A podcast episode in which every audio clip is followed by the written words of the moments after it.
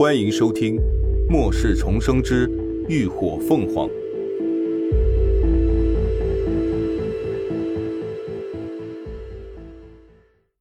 第三百九十八集《涅槃基地》。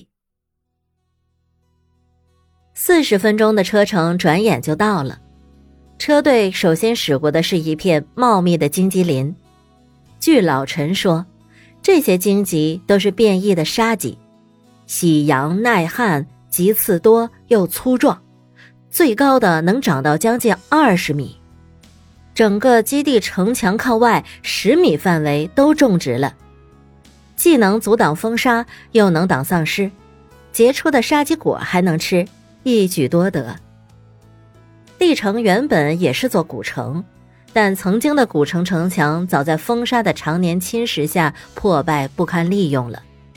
如今基地的城墙是重新修建的，钢筋水泥浇筑，足有二十米高，巍然耸立，气势磅礴。车队在城门前停车，众人纷纷下了车。季玲玲挥舞着小红旗，举着喇叭道。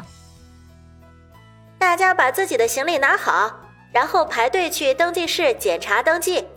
等进基地后，到广场找我集合，我带你们去宿舍。那个，你们之前说不需要交纳收容金，是不是真的呀？这时，队伍里有人弱弱的发问：“啊，对，是啊，不会临时变卦吧？”有人附和。众人都竖起耳朵，多少有些担忧。毕竟说归说，临时变卦这种事到现在如今也是再正常不过。冷飞在一旁听乐了：“呵呵，你们是不是傻呀？基地都开飞机来载你们了，还惦着你们那点收容金吗？还不过夫人有钱的呢。”对呀，你们放心吧。季玲玲也笑道。我们基地暂时不需要缴纳收容金，你们只要通过检查就行了。众人闻言，这才吃下定心丸，纷纷去领了自己的行李，开始排队检查。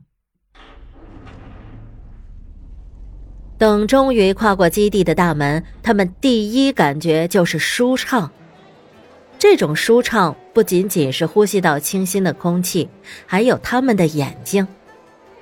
一路过来。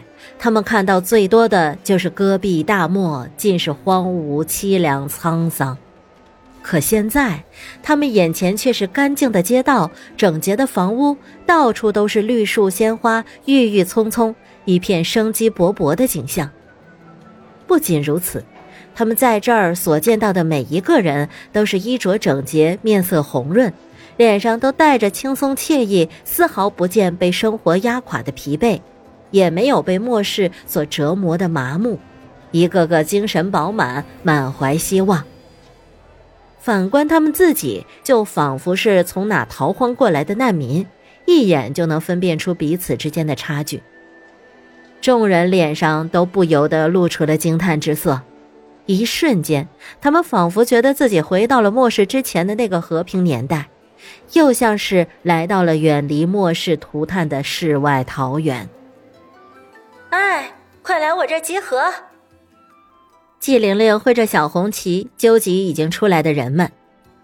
正忙碌着，她突然听到队伍中发出一阵骚动，扭头一看，就见一个长相娇小可爱、头顶着一头蓬蓬蘑菇卷发的女孩，正骑坐在一头巨大的变异黑熊身上招摇过市，晃晃悠悠的朝她这边走过来。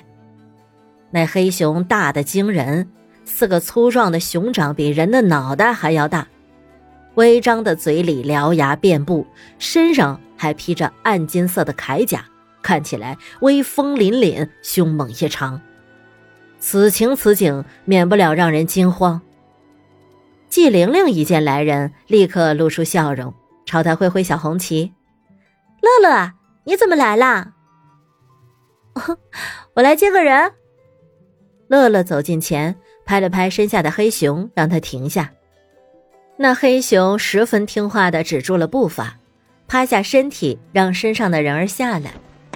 乐乐跳下地，从兜里掏出一个苹果，直接塞进了黑熊的嘴里，又抬手摸了摸它毛茸茸的大脑袋，叮嘱道：“乖乖在这等我，别乱动哦。”那黑熊果然安安静静的趴在原地，除了嘴啥也不动，引得众人一阵称奇。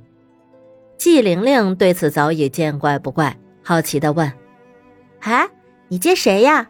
还要你亲自过来？”“嗯，一个曾经共过患难的家伙。”乐乐踮着脚，探着头在人群里找，就看到一个熟悉的身影，刚好领着行李从登记室走出来。他连忙喊道：“嗨，冷飞！”冷飞乍听到自己的名字，茫然抬头。便见一个娇小的女孩正朝他挥着手，目光乍亮，他兴奋的小跑上前：“乐乐，你怎么在这儿？我听过你今天会到，特意来接你啊。”乐乐上上下下的打量着他，笑道：“最近日子过得不错嘛，都胖了。”“嗯，还行还行。”冷飞摸了摸头，嘿嘿的笑：“原来你接的人是他呀。”一旁的季玲玲插话道：“嗯，对。”乐乐挑眉：“怎么，你们认识？”“刚认识，我们坐一辆车回来的。”季玲玲道：“既然你来接他，那我就把他从名单上划掉了。”“好。”乐乐点点头：“他交给我来安排。”“OK，那我先去忙了。”季玲玲说着，转身继续她的工作。辛苦了。乐乐朝他挥了挥手，一转头就看到冷飞正兴致勃勃的盯着他旁边的黑熊看。切，看什么呢？这是你的契约兽吗？冷飞指着黑熊问。没错。乐乐一脸自豪，他的名字叫熊霸天，你可以喊他爸爸。冷飞无语。刻意忽略了这个占尽便宜的称呼，他又问道：“你在哪儿搞到的？”这年头，契约兽已经很常见了，但是像这种猛兽形态的契约兽却是可遇不可求的。嘿嘿，当然是我家三儿帮我搞到的，很帅吧？乐乐语气十分嘚瑟。没办法，我就是有这么好的伙伴。冷飞总算是明白过来对方的意思了，小心陪着笑。没错没错，你的伙伴最好了。当初是我有眼不识泰山，您大人不计小人过，就别放在心上了吧。没办法，谁让当初被关在研究所时，他一个劲儿的对人家泼冷水呢？嘿，这还差不多。乐乐也见好就收，拍拍他的肩，走吧。我先带你去到处逛逛，然后带你去住的地方，晚上上我家吃饭。你把行李放到背上。他边说边翻身爬上了黑熊的背。冷飞在一旁跃跃欲试。那我呢？也能一块骑他吗？切，你想得美！乐乐瞥他一眼，伸手往不远处一指：“喏，你就骑他吧。”冷飞顺他手指的方向看去。看到了车棚下并排停放的一排自行车，好吧，好歹比走路强。冷飞抬起行李往黑熊背上放，这没办法固定啊。熊背虽然宽敞，但有幅度，行李没法放平。嗯，你扶好了，我来。乐乐伸手扶上黑熊背上的铠甲。